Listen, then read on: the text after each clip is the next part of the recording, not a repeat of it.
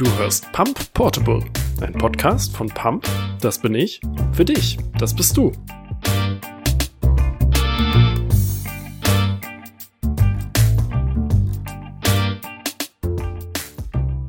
Yo, wunderschönen guten Tag. Freut mich, dass ihr wieder eingeschaltet habt. Äh, heute soll es mal so ein bisschen um The Last of Us Part 2 gehen in Pump Portable. Und ich habe jetzt auch wieder gemerkt, das ist einfach schön, dass ich hier dieses Outlet gerade habe, äh, wo ich meine Gedanken so ein bisschen spielen lassen kann, wo ich auch einfach mal um äh, die Dinge reden kann, auf die ich gerade so Bock habe, die mich gerade bewegen. Und das ist eben diese Woche vor allem The Last of Us Part 2. Ich habe mir hier einen Tee gemacht, habe so ein paar Notizen beiseite geschrieben. Und ich will euch halt einfach mal so ein bisschen ans Herz legen, warum dieses Spiel so toll ist und warum ihr das unbedingt spielen solltet, um schon mal das Fazit so ein bisschen vorwegzunehmen. Es wurde ja viel geredet über das Spiel im letzten halben Jahr, seitdem es eben rauskam. Und ich will dazu einfach mal noch so ein bisschen äh, meine Gedanken in Worte formen und euch das ein bisschen mitteilen. Ja, The Last of Us. Ähm, es hat sich ja schon so ein bisschen rauskristallisiert, dass Naughty Dog, die die Macher von The Last of Us sind, die auch unter anderem die Uncharted-Serie gemacht haben und äh, früher auf der PlayStation 1 die Crash Bandicoot-Serie, ähm, dass die so ein bisschen dafür stehen, dass die die Hardware von der PlayStation auch wirklich vollends ausnutzen. Das hat man letzte Generation gesehen, wo ja äh, Uncharted 2 zum Beispiel eins der wunderschönsten äh, Spiele auf dem System waren. Und The Last of Us hat dann damals, 2013 war es, glaube ich, äh, wirklich nochmal so das letzte große Feuerwerk abgezündet, was äh, die PlayStation 3 anging. Man hatte da so Bomben wie GTA 5 und eben The Last of Us. GTA 5 war vor allen Dingen beeindruckend, weil es diesen riesengroßen Scope hatte. Und The Last of Us war was ganz anderes. Es war ein sehr geradliniges Spiel, was ähm, gameplaymäßig so ein bisschen eingeschränkt war aber durch diesen riesen Detailgrad, den die da reingepackt haben und durch die tolle Performance ähm, der Schauspieler und das tolle Motion Capturing, ähm, ja, ist es einfach herausgestochen. Man hatte ja vorher so Dinge wie Uncharted, was ich gerade angesprochen habe, die auch grafisch eine komplett neue Messlatte gesetzt hatten. Die waren aber auch alle ein bisschen mehr actionlastig. Und in The Last of Us hat man dann auch so ein bisschen diese Melancholie äh, gespürt, die in dieser Welt war. Und das zieht sich auch so ein bisschen in den neuen Teil. Man äh, ist wieder unterwegs mit Ellie und Joel. Und äh, es sind inzwischen vier Jahre vergangen seit dem ersten Teil. Ellie und Joel haben sich da so eine Gruppe zusammengesucht, die eben in Jackson lebt. Und jetzt direkt zu Beginn des Spiels erlebt man auch so ein bisschen, wie so der Alltag eigentlich abläuft in so einer Endzeit. Das sind alles Themen, die hat man eventuell schon mitbekommen, wenn man vielleicht ähm, The Walking Dead gesehen hat, die Serie oder halt auch den Comic. Das ist aber wirklich ganz schön, das Ganze auch nochmal aus Ellie und Joels Augen zu sehen, weil das ja dann schon noch ein bisschen eine andere Welt ist. Ist äh, natürlich klar, dass da auch gleiche Klischees bedient werden, sage ich mal. Aber dennoch fand ich das eigentlich einen recht stimmigen Einstieg in das ganze Thema. Man erlebt so ein bisschen, wie man eine Zivilisation in so einer Endzeit aufbauen würde, was man ja auch schon in Teil 1 so ein bisschen gemerkt hat. Da gibt's ja auch Stellen, wo äh, teilweise Leute wieder so eine kleine Mini-Zivilisation quasi aufgebaut haben, so einen kleinen Mini-Staat. Äh, und das ist eben hier auch so. Man kann so richtig merken, wie das Leben in Jackson eigentlich brodelt, ähm, wie da auch Leute teilweise leben, wie sie eben zuvor gelebt haben, vor der ganzen Apokalypse. Das heißt, es gibt auch wieder ein kulturelles Programm dort, wo es dann Filmabende gibt. Ähm, Kinder haben eine Ausbildung, all diese Dinge. Und zugleich eben auch die Dinge, wie das Ganze bewacht wird, wie die mit dieser Situation umgehen, dass überall äh, infizierte Menschen mehr oder weniger rumlaufen. Und man hat dann auch diese Missionen eben das Ganze umzusetzen, dass man eben Patrouillen abläuft, dass man checkt, wo Infizierte sind und in welchen Massen die dort sind, um einschätzen zu können, wo man vielleicht die Verteidigung besser aufbauen muss und so weiter. Das ist auf jeden Fall ein ultrastimmiger Einstieg, der einem direkt nochmal so ein bisschen äh, das Thema wieder vor Augen führt, falls man jetzt den ersten Teil es ja schon wieder ein paar Jahre her ist. Bei mir war es auch so, ich habe den irgendwann Ende 2018 gespielt, als ich mir damals eine PlayStation 3 gekauft hatte. Und es ist wirklich ganz schön, dass man wieder so ein bisschen hineinkommt. Gerade am Anfang lässt sich das Spiel hier auch äh, relativ viel Zeit, bevor dann wirklich was passiert. Das ist so ein Thema, das zieht sich eigentlich durch das komplette Spiel. Es gibt wirklich sehr viele sehr ruhige Momente und ähm, alles in allem, ich habe, glaube ich, 24 Stunden für das Spiel gebraucht. Das ist also auch wirklich ein recht langes Spiel. Das sorgt aber dann auch dafür, dass wenn was passiert, es auch wirklich knallt. Und so ist es hier dann auch am Anfang, wo man dann relativ schnell herausfindet, okay, Ellie und Joel sind getrennt und Ellie zieht dann alleine los. Das heißt, hier auf der Rückseite der Packung wird es ja auch beschrieben, eben, äh, dass man auf einen Rachefeldzug dann loszieht. Und dort beginnt dann eigentlich auch erst das eigentliche, die eigentliche Story und das eigentliche Gameplay. Ja, gameplaymäßig ist äh, Teil 2 eigentlich nur eine Fortsetzung von Teil 1. Äh, man hat wieder dieses äh, klassische leicht Stealth angehauchte, leicht Action angehauchte ähm, Shooter-Gameplay, würde ich mal behaupten. Also ein Deckungsshooter ist es im Grunde genommen. Äh, man hat exakt die gleichen, das gleiche Interface wie in Teil 1 und man hat auch exakt die gleichen Optionen wie in Teil 1. Das heißt, man äh, lootet die Umgebung, um verschiedene ähm, ja, Inhaltsstoffe zu bekommen. Und aus denen kann man sich dann halt verschiedene Sachen basteln, wie ähm, zum Beispiel aus einer Flasche und einem Stofflaken kann man sich halt einen Schalldämpfer basteln. Oder man baut sich eine Bombe, wenn man irgendwo Sprengstoff findet. Oder ein Medikit. Eben solche Dinge. Ähm, zusätzlich hat man dann eben noch diese Pillen, die man finden kann. Und mit denen kann man dann passive Perks freischalten.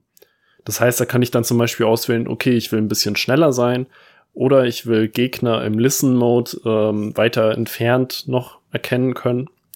Äh, was eben auch so eine Mechanik ist, die wieder von Teil 1 zurückgekommen ist. Und da muss man dazu sagen, das ist natürlich ein bisschen blöd, dass sie sich da wenig Neues überlegt haben. An sich ist aber an dem Gameplay-Loop aus Teil 1 ja auch nicht wirklich viel auszusetzen. Äh, für mich ist es so ein bisschen ein relativ, ich will nicht sagen langweilig, weil es ist nicht langweilig, aber es ist ein relativ klassisches äh, Gameplay-Prinzip, was dann dadurch aber auch ähm, irgendwie zeitlos ist, was auch sieben Jahre nach Teil 1 immer noch wundervoll funktioniert, eben weil es damals all diese Mechaniken so großartig vereint hat. Was neu dazugekommen ist, was es damals, glaube ich, soweit ich mich erinnern kann, nicht gab, äh, war diese Seil- und Kabelmechanik. Die finde ich eigentlich auch echt ganz cool und ich finde auch, die passt ganz gut in diese Welt rein. Das heißt, man findet immer mal wieder in der Welt Seile oder eben Kabel. Die kann man dann aufnehmen ähm, ziehen, wenn es ein Kabel ist, in der Steckdose stecken. Oder eben, wenn es ein Seil ist, werfen und dann als Schwungseil verwenden. Und das ist so ein Ding, äh, das ist auf einer technischen Ebene eigentlich ganz cool, weil diese Seile auch wirklich sich so verhalten, wie man das eigentlich erwarten würde von denen. Und dann hat man eben so kleine Puzzle-Elemente mit drin. Die sind jetzt nicht besonders komplex, aber es ist auf jeden Fall, finde ich, äh, ja, eine ne gute Ablenkung von dem ganzen restlichen Gameplay und frischt das Ganze so ein bisschen auf. Ich habe auch anfangs noch so ein bisschen gedacht, dass es mehr in eine Open-World-Richtung geht, weil es eben relativ zu Beginn, irgendwann so um Stunde sieben rum, also jetzt nicht ganz zu Beginn, aber äh, relativ am Anfang, gibt es eben ein Gebiet, was ähm, eigentlich offen ist, wo man auswählen kann, welche Gebäude man sich anschaut, ähm, wie man da ja, was man da machen will. Und da dachte ich noch so, okay, das ist interessant, da gehen sie jetzt wohl so ein bisschen in eine andere Richtung, äh, ähnlich wie das zum Beispiel äh, Metro auch im letzten Jahr gemacht hat. Also nicht im letzten, sondern 2019 äh, mit Metro Exodus, wo sie auch so ein Open-World-Element eingeführt hatten. Das ist aber so ein Ding, das habe ich später ehrlich gesagt nicht mehr gesehen. Da wird das dann wieder schon geradlinig und auch so ungefähr wie Teil 1 war. Es ist ein bisschen größer, weil man dann natürlich auch die, ähm, ja, die Begegnungen mit Gegnern hat. Äh, da kann man dann schon so ein bisschen wählen, in welchen Gebäuden man sich versteckt und das ist auch alles ein bisschen freier. Allerdings äh, dieses Open-World-Ding, wie es am Anfang so ein bisschen äh, den Anschein hatte, das wird später überhaupt nicht mehr aufgegriffen. Ich finde allerdings auch, dass sich diese Geradlinigkeit, die das Spiel hat, ähm, dass die überhaupt nicht störend ist. Eben weil man diese wunderschönen Umgebungen hat. Und da muss man auch noch mal dazu sagen, ich habe schon lange nicht mehr so eine schöne Umgebung in einem Videospiel gesehen. Generell, die Grafik ist einfach atemberaubend. Es ist Wahnsinn, was sie da noch aus der alten PlayStation 4 rausgekratzt haben. Man muss dazu sagen, ich habe das auf der PS4 Pro gespielt, wo es auch unheimlich flüssig war. Aber von den Videos, die ich so online gesehen habe, ist das auf der normalen Base PS4 auch so. Äh, nur halt in der niedrigeren Auflösung dann ich verstehe nicht, wie die das hingekriegt haben, aber dieser Detailgrad, den die haben und auch die Charaktere selbst, es ist Wahnsinn. Ich habe ja auch gemeint, äh, dass ich das Ganze spoilerfrei halten will. Deswegen kann ich ja jetzt auch nicht so ganz auf die Umgebungen eingehen. Aber was ich sagen kann, ist, dass es wirklich ähm, teilweise sehr abwechslungsreich ist. Was, was ist, was man von so einem Spiel nicht unbedingt erwarten kann, weil es natürlich dann doch recht schnell auch ähm, die, der einfache Weg für die Entwickler gewesen wäre, halt auf dieses klassische Schema zu gehen, halt, ähm, dass man diese, ja, diese Endzeit hat, äh, wo dann die Pflanzen wieder übernehmen. Und das ist hier auch so. Allerdings hat man schon sich echt Mühe gegeben, da auch verschiedene Gebäude zu zeigen. Und ähm, was ich auch einen besonderen einen Punkt finde, den ich besonders hervorheben will, ist dieses Environmental Storytelling. Das heißt, man hat echt oft ähm, so Gegenden, wo man allein an der Umgebung sich ganz gut vorstellen konnte, wie es hier aussah, bevor das Ganze gestartet ist. Das geht natürlich auch einher mit dieser Mechanik, dass überall Zettel rumliegen und Notizen da drauf gekritzelt sind die dann zu diesem Storytelling beitragen. Das ist so ein Ding, das hatte der erste Teil ja auch schon. Das ist auch ein wenig fragwürdig, weil es natürlich unrealistisch ist. Ich kann dann aber da eigentlich ganz gut hinwegsehen darüber, ähm, weil es eben der Welt noch mal so ein bisschen mehr Charakter gibt. Man hat dann zum Beispiel diese Wohnung, wo eben ähm, eine Familie gelebt hat, die sich da in der Wohnung einverbarrikadiert hat, als die Pandemie ausgebrochen ist ähm, wo dann die beiden Söhne sehr versessen darauf waren, diese Warcraft Tabletop-Spiele zu spielen. Und dann hat man eben so eine Konversation mit äh, der Nachbarwohnung, äh, wo sich eben auch eine Familie einquartiert hatte. Und das ist einfach wunderschön. Man muss sich das nicht alles anschauen und man kann das auch einfach nur mehr oder weniger mit dem Fokus auf der Main Story spielen. Aber es ist, finde ich, ein sehr schönes Element, was auch noch mal so ein bisschen zur Glaubwürdigkeit dieser Welt beiträgt. Und ich finde, äh, Glaubwürdigkeit ist da auch wirklich das Stichwort. Ähm, es gibt diesen, diese wundervolle Doku, ich weiß nicht, ob ihr die kennt, von The Last of Us Teil 1. Äh, die kann man sich auf YouTube anschauen. Grounded heißt die, äh, wo so ein bisschen über die Behind-the-Scenes-Entwicklung von dem Spiel berichtet wird und wirklich so in alle äh, Bereiche der, des Spieledesigns eingegangen wird. Was echt super ist. Und ich finde dieses Grounded, das hatte ich, also nicht die Doku, sondern das Wort, das hatte ich die ganze Zeit im Hinterkopf. Weil diese Welt, die wirkt wirklich so geerdet. Ähm, dieser Detailgrad, der erstreckt sich nicht nur in das Design der Welt selbst, sondern auch wie die Charaktere äh, mit der Welt agieren, wie bestimmte Animationen ineinander übergehen und auch wie Kämpfe in diesem Spiel ablaufen, was ja eigentlich die Hauptkomponente des Gameplays ist. Das ist auch was, das will ich eigentlich noch mal ein bisschen hervorheben. Äh, man hat es ja eigentlich schon seit vielen, vielen Jahren, dass eben Gewalt äh, im größeren Sinne und diese Komponente des Kampfes ähm, die wesentlichen Grundteil des Gameplays ausmachen. Ich meine, an sich kann man das runterbrechen, äh, selbst bei Mario zum Beispiel, hat man Gegner, die man aus dem Weg räumt, um eben am Ende zum Levelende zu kommen. Und wenn man sich mal so die Verkaufszahlen anschaut, der letzten äh, ich sag mal, beiden äh, Generationen, also PlayStation 3 und PlayStation 4, wenn man es jetzt auf die PlayStation bezieht, dann hat man auch wirklich nur ein paar Spiele, die da hinaus äh, oder aus diesem Schema herausbrechen. Und das sind eigentlich Sportspiele. Also FIFA hat man und Gran Turismo. Und ansonsten sind es eigentlich nur Spiele, in denen man ähm, mit Gewalt zum Ziel kommt. Was ja auch okay ist. Also ich habe da kein Problem mit. Ich spiele das auch alles ganz gerne. Jetzt muss man allerdings sagen, dass es bei The Last of Us 2 schon noch mal eine Nummer drauf ist. Wenn ihr Episode 0 dieses Podcasts gehört habt, dann wisst ihr ja auch schon, dass äh, Horrorfilme für mich relativ früh schon ein Thema waren. Und damit geht ja auch irgendwie die Gewaltdarstellung einher. Das ist ja ganz klar. Äh, dass es ein beliebtes Element ist in Horrorfilmen. Ich muss aber echt dazu sagen, dass das, was man in The Last of Us 2 sieht, ähm, schon wirklich am oberen Ende des Spektrums ist. Für mich. Und dazu muss man ja auch noch sagen, dass äh, The Last of Us ja schon auch ein breiteres Publikum anspricht, ein Massenpublikum. Ich meine, der erste Teil ist das drittbestverkaufte Spiel auf der PlayStation 3.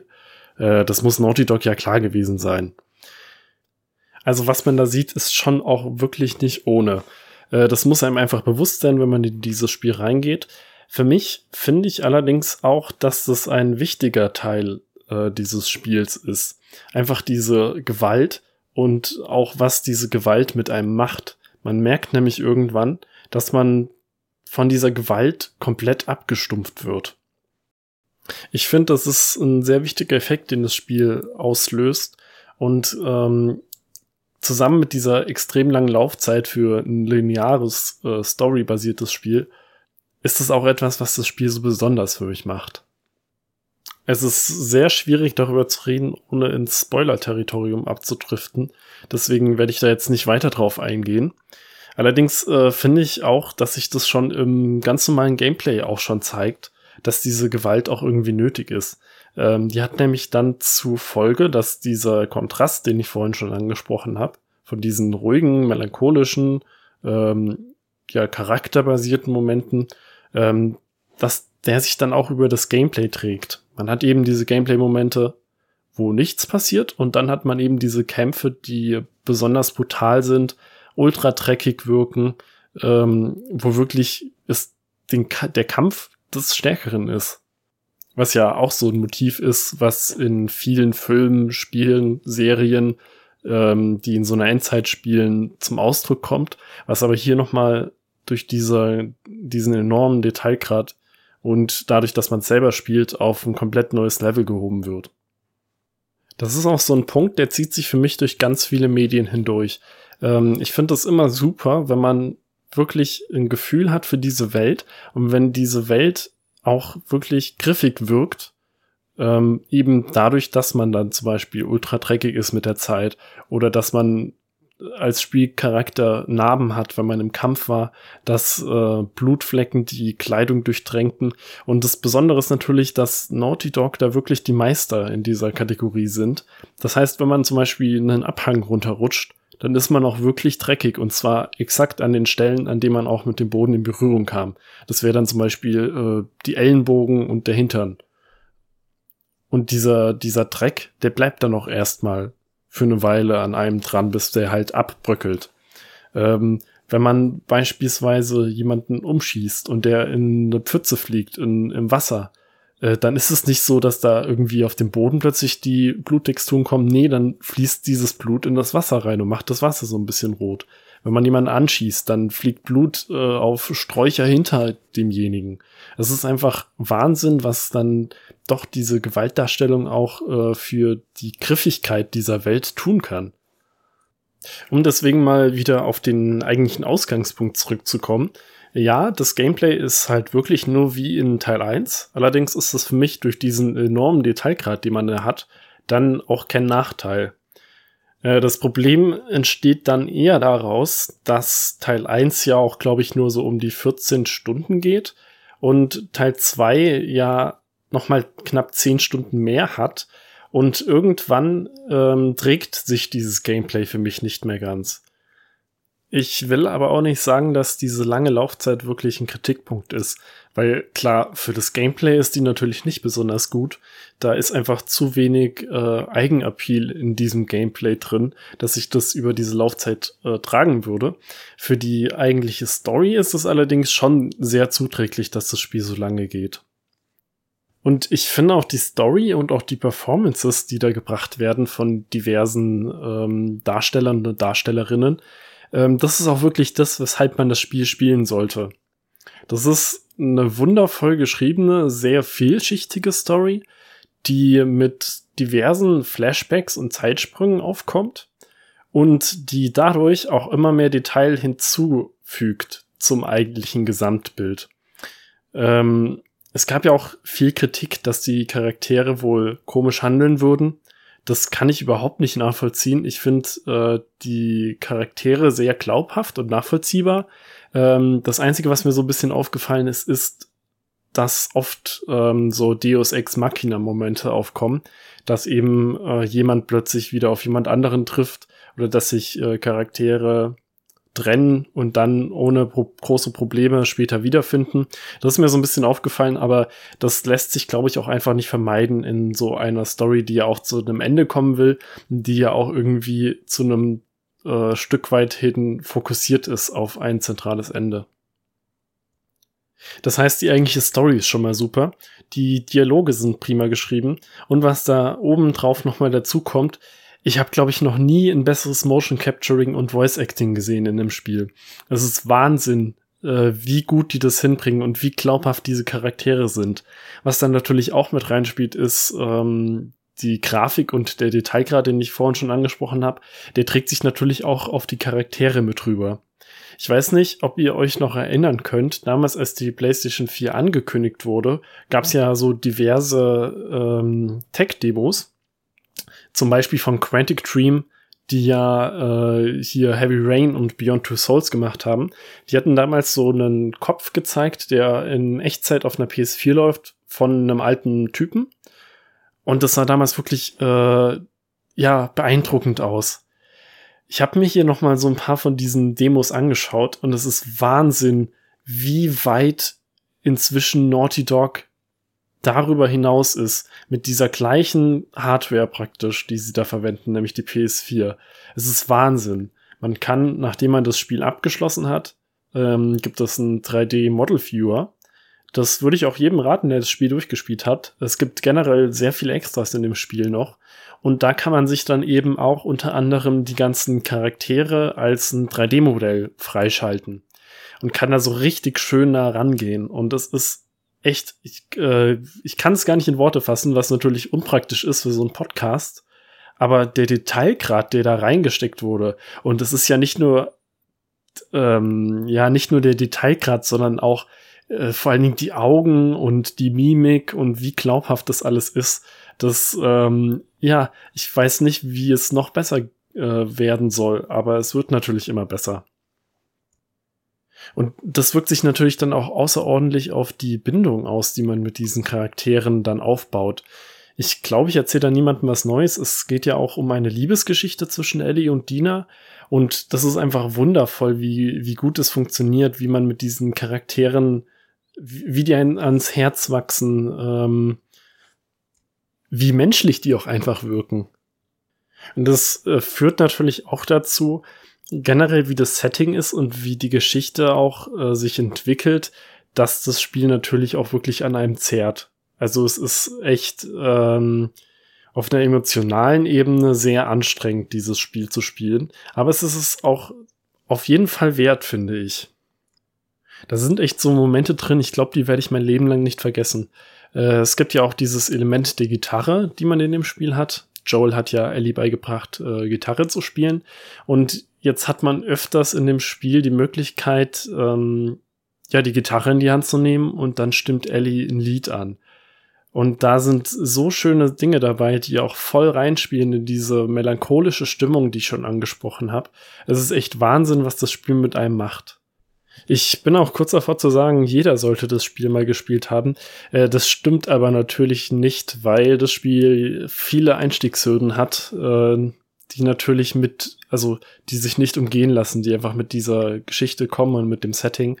Nämlich zum einen die Gewalt, die ich ja schon angesprochen habe, die wirklich äh, explizit ist und wo man auch mehrmals dazu aufgefordert wird, Gewalt aktiv anzuwenden, was vielleicht Leuten nicht gefallen könnte. Äh, es ist ein sehr stressiges Spiel natürlich auch ähm, wo ich auch Leute im Freundeskreis habe, die damit eventuell Probleme haben könnten. Und ähm, vor allen Dingen ist ja das, was ich schon angesprochen habe, es zehrt einfach an den Nerven ohne Ende. Was ich allerdings sehr schön finde, ist, dass Naughty Dog sich auch äh, wirklich darum kümmert, dass andere Einstiegshürden vollkommen aus dem Weg geräumt werden. Ich habe in dem Spiel noch nie so eine große Auswahl an Optionen gesehen, was das Gameplay betrifft. Man kann sich das Gameplay wirklich komplett anpassen, wie man will. Man kann das Spiel leichter machen auf diverse Art. Man kann, wenn man das möchte, kann man natürlich auch alle Huts abschalten und das Ganze in diesem Grounded-Modus spielen, ähm, der dann noch mal ein bisschen realistischer und härter ist. Äh, man kann das Spiel, was ich auch wahnsinnig beeindruckend finde, es gibt Accessibility Options, dass du das Spiel mit einer Sehbehinderung spielen kannst. Du kannst das Spiel sogar, wenn du komplett blind bist, spielen, weil es Audiodeskriptionen gibt. Ähm, ich habe auch schon gelesen, dass es tatsächlich auch Leute gibt, die blind sind und sich in dem Spiel komplett die Platin-Trophäe geholt haben. Und das finde ich einfach äh, eine bemerkenswerte Leistung, über die sich viele Leute wahrscheinlich auch gar nicht mal die Gedanken machen. Ich habe mir dazu äh, selber jetzt auch noch nicht die riesen Gedanken gemacht, aber ich finde das einfach eindrucksvoll, dass äh, Naughty Dog sich bei so einem wirklich großen Titel, wo viel Geld drin steckt, dann auch um solche Feinheiten kümmert, dass eben Leute, die Behinderungen haben, das Spiel auch spielen können. Deswegen ist es in meinen Augen auf so vielen Ebenen ein bemerkenswertes Spiel und vor allen Dingen auch ein wichtiges Spiel, was die Kunstform des Videospiels nochmal vollkommen nach vorne äh, bringt. Leider muss man natürlich auch sagen, dass äh, auch bei Naughty Dog es zu Crunch-Zeiten in der Entwicklung kam, was natürlich nie cool ist. Ich finde aber trotzdem, ihr solltet das Spiel unterstützen, ihr solltet euch das kaufen und ihr solltet es vor allen Dingen auch spielen. Natürlich aber auch nur, wenn ihr mit dieser Gewalt umgehen könnt und wenn euch das Spiel emotional nicht irgendwie negativ äh, beeinflussen wird. Da solltet ihr euch auf jeden Fall drüber Gedanken machen im Vorhinein. Jo, das war dann die offiziell erste Episode von Pump Portable. Äh, ich hoffe, ihr hattet ein bisschen Spaß beim Zuhören. Ich hatte auf jeden Fall sehr viel Spaß beim Aufnehmen. Äh, falls ihr mich erreichen wollt, könnt ihr das machen bei Instagram at pump.portable oder ihr schickt mir eine Mail an pump.portable.podcast at gmail.com. Außerdem könnt ihr mir auch noch eine Voicemail schicken, wenn ihr das machen wollt. Das geht unter Anchor, wo ich diesen Podcast hier hoste, wohl ganz leicht. Äh, dazu klickt ihr einfach mal auf den Link in den Show Notes. Ja, dann würde ich mich freuen, wenn ihr beim nächsten Mal auch wieder dabei seid und sagt dann hiermit schon mal Ciao. Macht's gut.